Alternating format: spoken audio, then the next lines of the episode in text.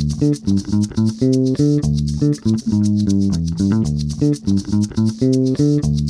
you. Hola, ¿qué tal? Muy buen día a todos y bienvenidos al podcast Anade.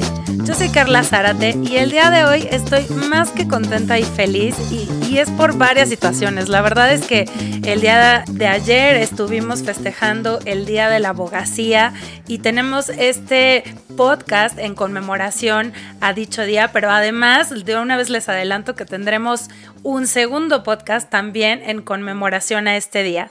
Entonces, la verdad es que no puedo estar más agradecida y más que contenta porque tenemos una gran, gran invitada, o sea, no solo de lujo, de manteles largos, Ana de está de fiesta el día de hoy y voy a dejar a Nujat Ponce Curi que presenta a nuestra invitada. Ella es nuestra vicepresidenta, primera vicepresidenta del Consejo Directivo Nacional de ANADE. Bienvenida, Nujat, y adelante, por favor. Muchísimas eh, gracias, Carla. Muy buen día a todas, a todos. Feliz de poder estar aquí con ustedes y muy eh, honrada de poder presentar a nuestra querida ministra en retiro, Margarita Beatriz Luna Ramos. Muchísimas gracias, mi querida Margarita, por estar el día de hoy con nosotros, precisamente en conmemoración del Día de la eh, y el Abogado, del Día de la Abogacía. Eh, voy a leer eh, algunos puntos de la semblanza de Margarita. Ella es originaria de San Cristóbal de las Casas, Chiapas. Ella concluyó sus estudios profesionales en la Universidad Nacional Autónoma de México. Realizó algunas especialidades, maestrías Tuvo diversos cargos en el Poder Judicial de la Federación, iniciando en el año de 1975, hasta eh, finalmente ser nombrada ministra de la Suprema Corte de Justicia de la Nación del año 2004 a 2019. Actualmente, ella es directora general del Instituto de Especialización en Justicia Administrativa del Tribunal de Justicia Administrativa de la Ciudad de México y consejera de la firma Fombobe Sericierra. Es integrante del Instituto Mexicano de Arbitraje, de la Comisión de Arbitraje de la Cámara de Comercio y del Consejo del Centro de Arbitraje México. Eh, además, ha tenido diversos cargos en materia de género, entre los que se destacan y que actualmente ocupa la vicepresidencia a nivel mundial por el periodo 2021-2023 de la barra de directoras de la Asociación Internacional de Mujeres Juezas. Además, obviamente, muchísimas eh, actividades académicas, publicaciones y evidentemente galardonada por distintos eh, reconocimientos y preseas muy, muy merecidos. Muchísimas gracias, Margarita, por compartir generosamente tu tiempo y experiencia con nosotros. Al contrario, la agradecida soy yo, pues, acepté gustosamente la invitación de una asociación que llevo en el corazón, como es ANADE.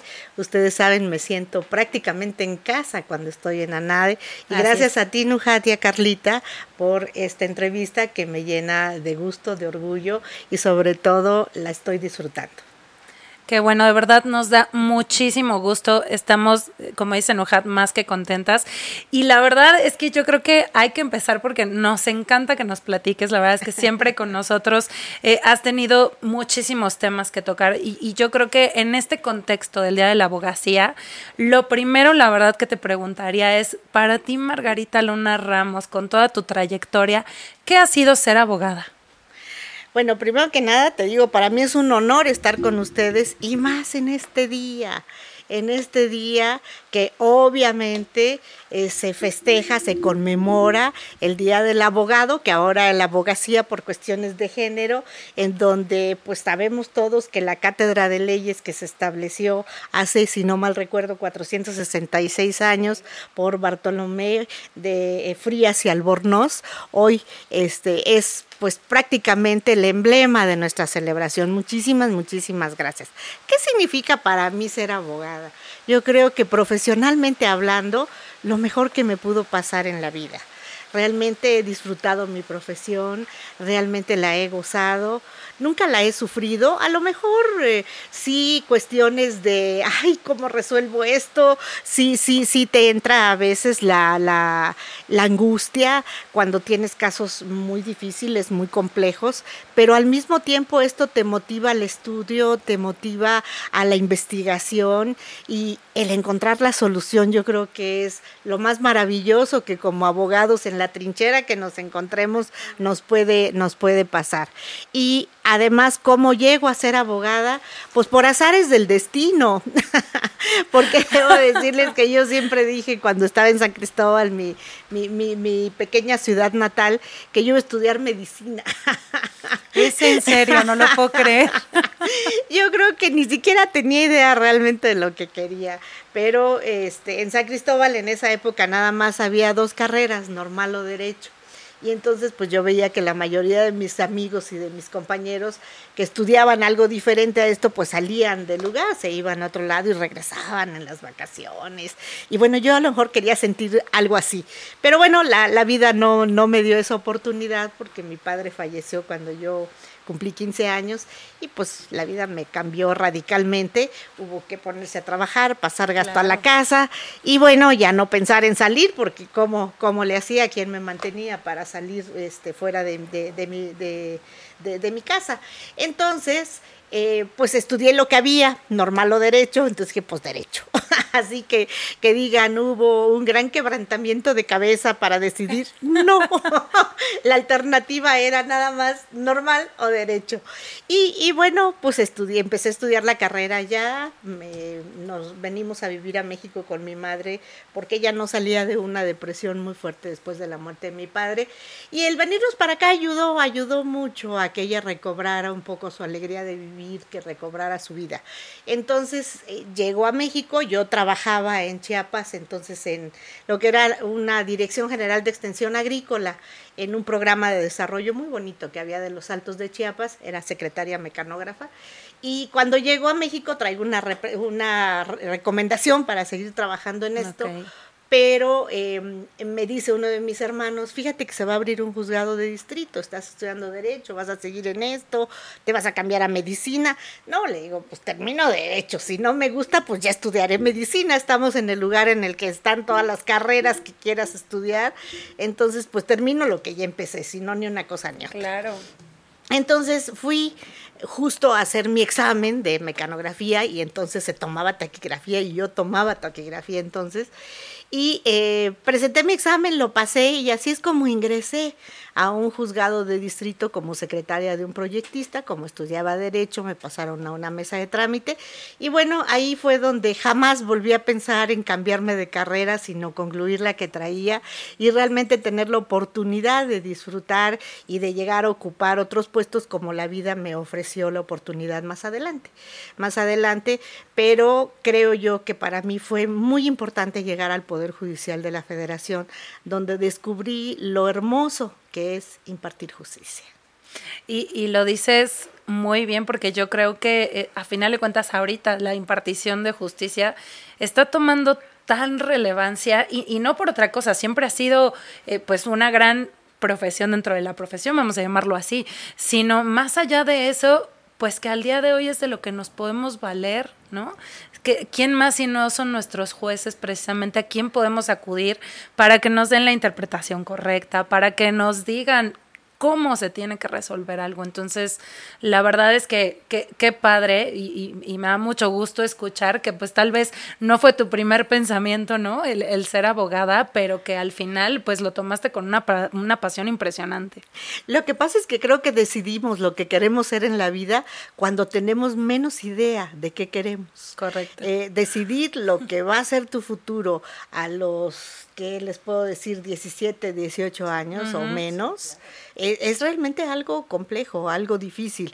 Entonces, pues bueno, decides lo que tienes pues desde chiquito cierta inclinación o lo que te causa admiración de algún familiar, de alguna persona a la que admiras, pero el convencimiento pleno de que eso es lo que querías, eh, yo creo que pues llega más adelante, más tarde, cuando realmente empiezas a incursionar en lo que te vas a dedicar y que es realmente cuando dices, esto es lo que quería. Eso fue lo que me pasó a mí.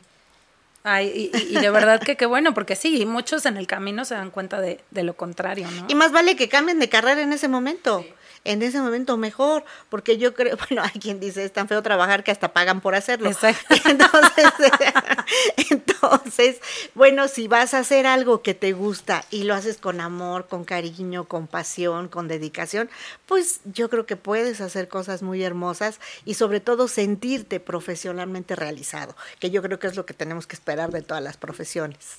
Así es. Y, y digo, la verdad es que en este, en este contexto y en esto que nos platicas y de la trayectoria mínima que, leímos eh, de toda tu semblanza, has sido la primera mujer en varios cargos.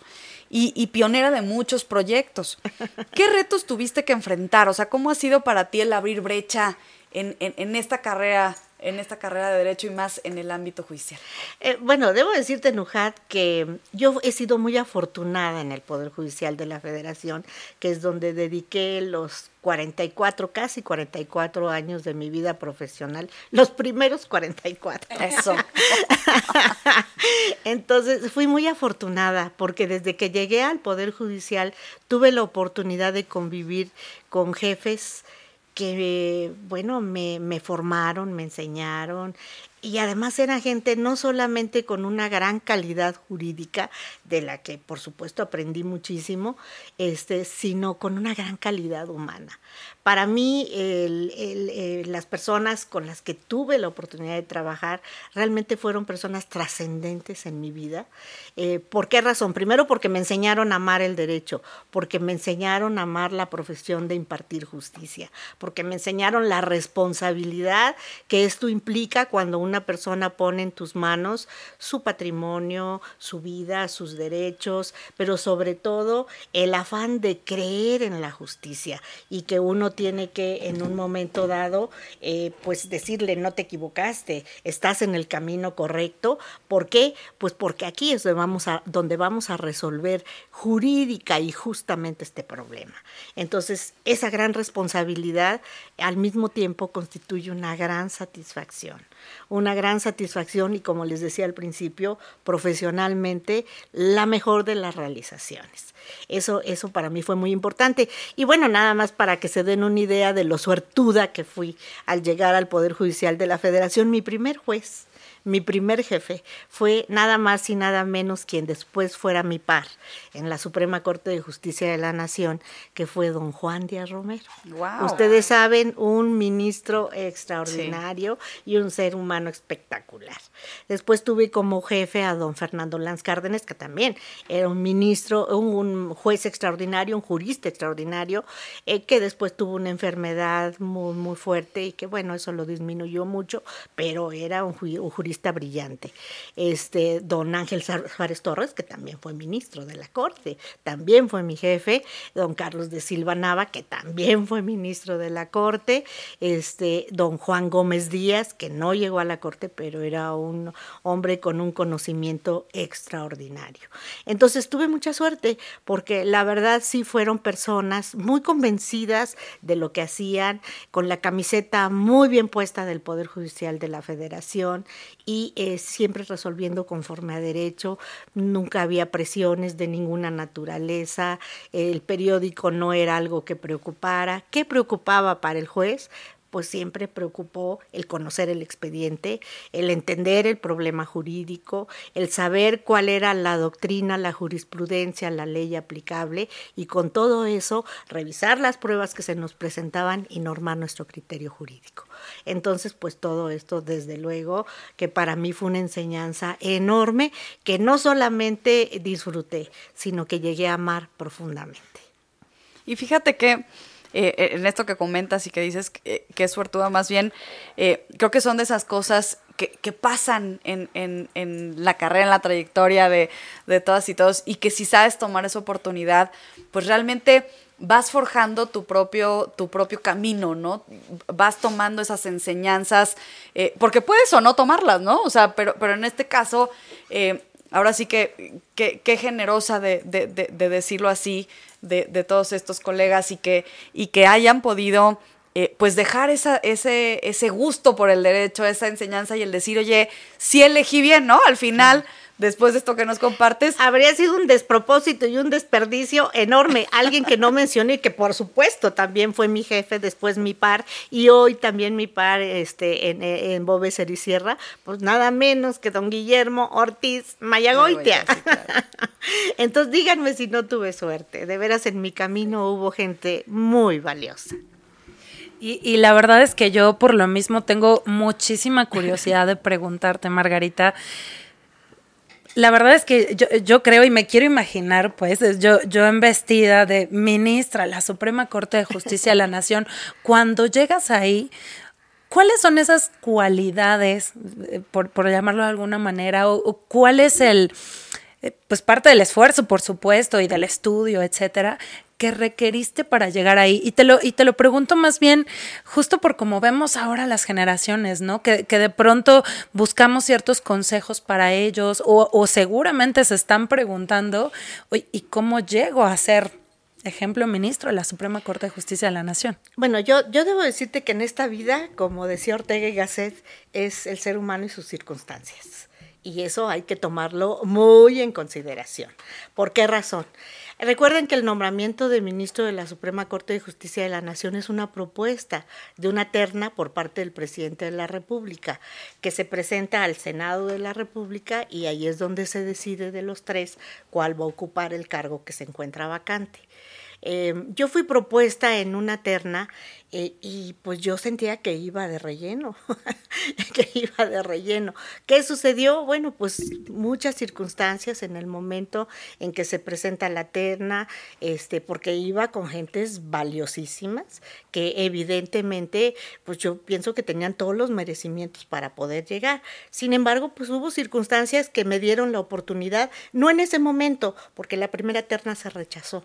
La primera terna se rechazó, aunque obtuve la votación eh, mayor, eh, obtuve 82 votos, no reuní la votación calificada, me, me, faltaban 8 votos. Este, fue hasta la segunda ocasión que me propusieron cuando ya obtuve la votación calificada y tuve la oportunidad de llegar a la corte. Pero para mí, bueno, cuando alguna vez me preguntaban, y este, ¿alguna vez te hubiera gustado sacarte la lotería? Yo les decía, yo me la saqué. Le digo, yo me saqué la lotería el día que llegué a la Suprema Corte de Justicia de la Nación. ¿Por qué razón? Porque yo entiendo que para llegar a la Suprema Corte de Justicia de la Nación, dentro y fuera del Poder Judicial, hay gente con todos los méritos del mundo para ocupar el puesto. Y por supuesto, yo pensaba que gente mucho más capacitada que yo la había dentro y fuera del Poder Judicial. Pero cuando la vida te, te, coloca en una circunstancia de esta naturaleza y te da la oportunidad, te brinda la oportunidad de llegar a algo que es así como el sueño dorado de mucha gente y sobre todo de muchos abogados y abogadas, es cuando dices, bueno, pues ¿qué tengo que hacer?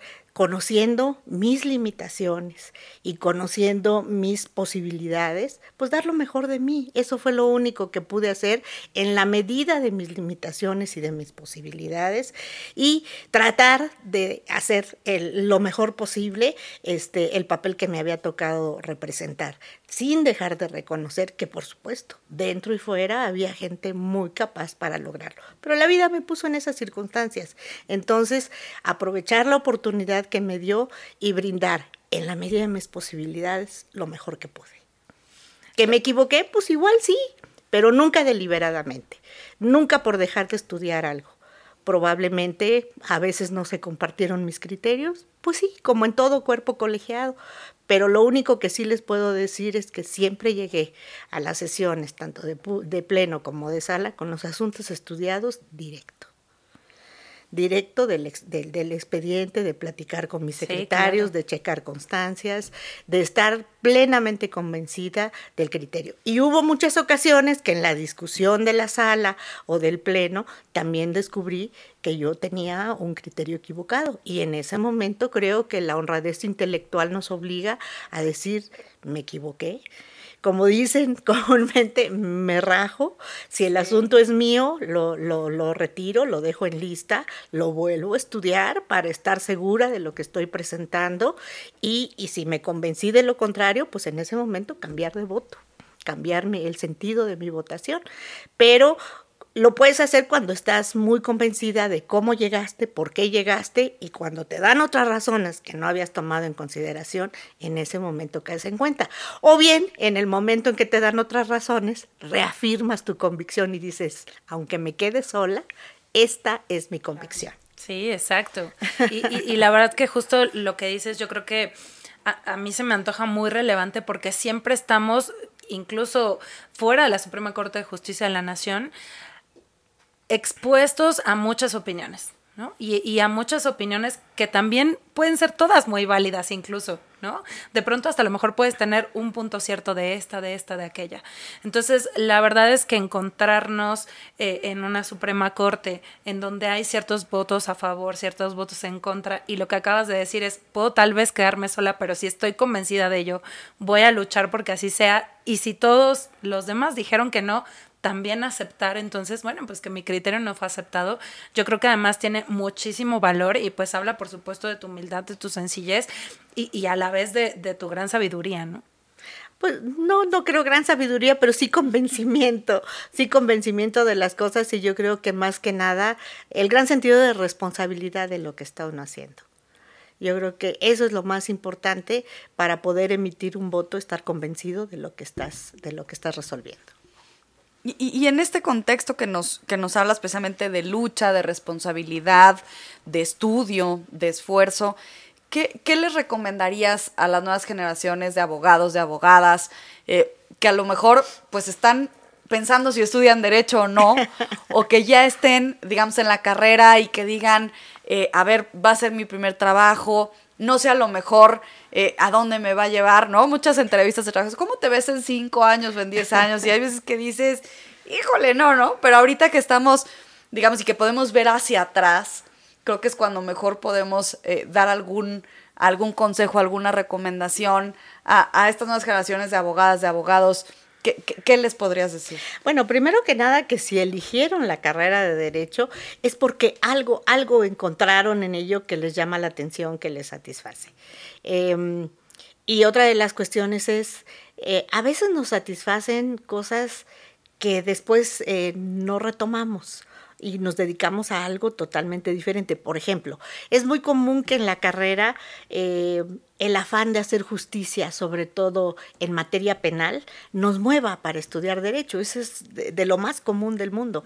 Y luego resulta que cuando vas conociendo otras materias te dedicas a todas, menos a la materia penal. Entonces, eh, eh, ¿qué es lo importante, creo yo? Si te gusta la carrera es por algo es por algo en lo que de alguna forma el afán de ayudar como litigante, el afán de enseñar como maestro, el afán de hacer las cosas bien como funcionario público, el afán de impartir justicia, que bueno, para mí fue lo más hermoso que me pudo pasar, bueno, se hace por algo, porque te llama la atención.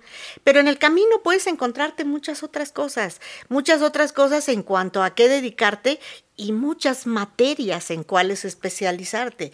Y yo creo que esa es la gran virtud de la carrera del abogado, que es tan versátil, que nos ofrece tantas oportunidades, que nos ofrece tantas posibilidades, que bueno, si tenemos esa vocación, nada más encauzarla y encaminarla a lo que nos cause mayor satisfacción. Yo vuelvo a repetirles, para mí lo que se hace con cariño, lo que se hace con gusto, bueno, decimos, hacemos florituras, buscamos cada vez eh, tener un mayor rendimiento, una mayor investigación, un mayor conocimiento, porque es lo que nos llena de gusto y de orgullo. Este, pero si la carrera no nos gusta, pues evidentemente estamos esperando a que dé la hora de la salida para dar el menor teclazo posible. ¿Y esto qué va a pasar? Pues nos va a dejar en la mediocridad. Entonces, hagamos lo que queremos, hagamos lo que nos gusta, hagamos lo que nos causa mayor satisfacción y yo estoy segurísima que ahí van a encontrar su verdadera realización profesional, que es, lo por, es por lo que debemos de luchar. Si no estamos realizados profesionalmente, vamos a ser profesionistas del montón. Y yo creo que todos deben aspirar a ser los mejores profesionistas en la materia a la que decidan dedicarse. Totalmente, y de verdad te agradezco muchísimo estos consejos porque yo creo que es lo más valioso, como dices, que, que alguien puede tener. O sea, si, si haces algo con pasión, lo que esto sea, y si realmente te gusta, de verdad estamos del otro lado, yo creo que en todos los sentidos. Te agradezco de verdad muchísimo, Margarita. Por supuesto que a, nuestra audiencia de una vez les adelanto que no nos vamos a despedir porque vamos a tener un siguiente podcast también en el contexto del Día de la Abogacía. Pero antes de cerrar, me gustaría, y por, y por supuesto, Nujat, también, por favor, que ambas nos regalen pues un pequeño mensaje, eh, digamos, de, festejo, de celebración eh, eh, o bien de, de, pues de este gusto de celebrar que el Día de la Abogacía. Por favor, empezamos, por supuesto, por la ministra. Muchísimas gracias. Bueno, pues primero que nada, mandarles una gran felicitación en este día en el que conmemoramos el, Día de, las y los abogados, eh, en esta gran carrera, en esta carrera que nos, eh, sobre todo que nos dignifica. Y busquemos eso, la dignificación de nuestra profesión, que el que vaya y consulte a un abogado por las razones que sea, tenga la certeza y la satisfacción de que, va a tener el mejor consejo, que va a tener la mejor respuesta y que va a tener la mejor resolución. ¿Por qué? Porque somos abogados convencidos de nuestra profesión, convencidos de nuestro ministerio, pero sobre todo amando y adorando a nuestra profesión a la que hoy, más que nunca, debemos dignificar. Fíjate que yo eh, coincido, yo creo que algo muy importante para las y los abogados es... Eh, realmente estar precisamente convencidos de que lo que estamos haciendo tiene una repercusión. Yo creo que una eh, similitud que tenemos con los médicos ahorita que nos platicabas, que, que a lo mejor hubieras podido ser médico, es que nosotros estamos y tenemos en nuestras manos pues obviamente de lo más preciado, ¿no? El médico tiene la vida, nosotros tenemos la libertad, eh, los bienes, a lo mejor la familia, ¿no? Negocios, o sea, que en realidad, digamos, tenemos en nuestras manos cosas trascendentales importantísimas y es por ello que tenemos que ser éticos, honorables, estudiosos de los asuntos, de los casos. También es...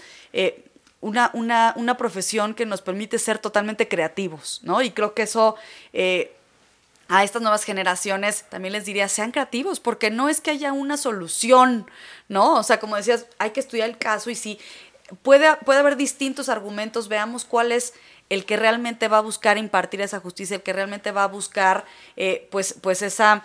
Em, es esa justicia para nuestros clientes, esa justicia en, en, para las partes, ¿no? Me parece muy importante buscar esta ética, buscar este equilibrio y sobre todo no, no desmoronarnos a lo mejor al primer encontronazo, ¿no? Yo creo que también algo importante, y, se los digo siempre, es estudiamos eh, en la carrera las materias y cuando llegas a tu primer trabajo, el frentazo con la realidad es otra, ¿no? A veces te decimos, pero pues, ¿qué estudié con estas materias cuando llegas al, al caso práctico, ¿no? Entonces, aprendan eso, o sea, aprendan la teoría, la práctica, pero sobre todo no se desanimen eh, de, a lo mejor no ver que es lo mismo, sino esforcémonos, seamos creativos, porque realmente seamos las y los mejores abogados en lo que nos dediquemos. Muchísimas gracias, eh, Carla, por la invitación. Muchísimas gracias, mi querida Margarita, por tu generosidad en, en, tenerte aquí con nosotros en conmemoración del Día del Abogado. Al contrario, la agradecida soy yo por la invitación que ustedes me han hecho. Pues encantadísima, como verán, estoy lo más de contenta y no me queda más que felicitarlos. Feliz día a todos los abogados y abogadas y nos vemos en el siguiente podcast, Anade. No se lo pierdan, hasta luego.